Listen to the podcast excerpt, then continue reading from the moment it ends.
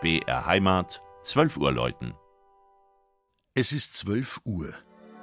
Das Mittagsläuten kommt heute von der Wallfahrtskirche Marie Heimsuchung in Saltendorf an der Naab.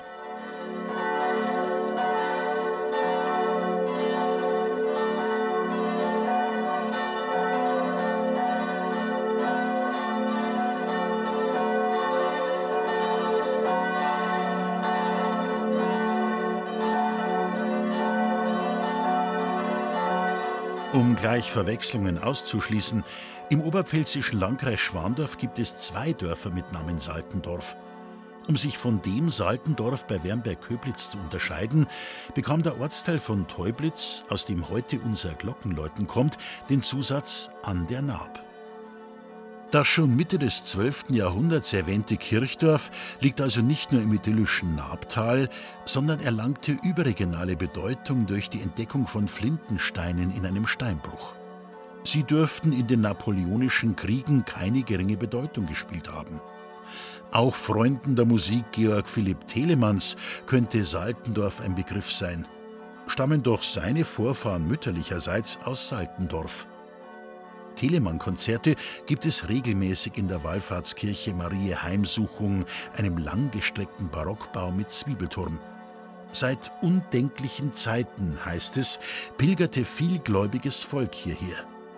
Als der Zustrom im 18. Jahrhundert etwas nachließ, erteilte Papst Pius VI. Saltendorf einen für immer geltenden Ablass, was die Wallfahrt für einige Zeit wieder in Schwung brachte. Doch bis heute kommt dem Gnadenbild auf dem Hochaltar Verehrung entgegen. Es ist eine spätgotische Madonna aus Holz, das Jesuskind auf dem linken Arm. Links und rechts wird die Gottesmutter flankiert von ihren Eltern, Anna und Joachim. Die beiden Heiligen finden sich auch in einem der barocken Deckengemälde wieder, die Szenen aus dem Leben Marias zeigen. Im Turm geben vier Glocken den Ton an. Drei Exemplare wurden 1961 bei Schilling in Heidelberg gegossen. Eine alte Glocke von 1659 aus der Gießerei Schelchshorn in Regensburg überlebte das Einschmelzen zu Kriegszwecken. Ein Gutachter aus München hatte ihr einen besonders reinen Klang attestiert. Das Mittagsläuten aus Saltendorf an der Naab von Regina Vanderl.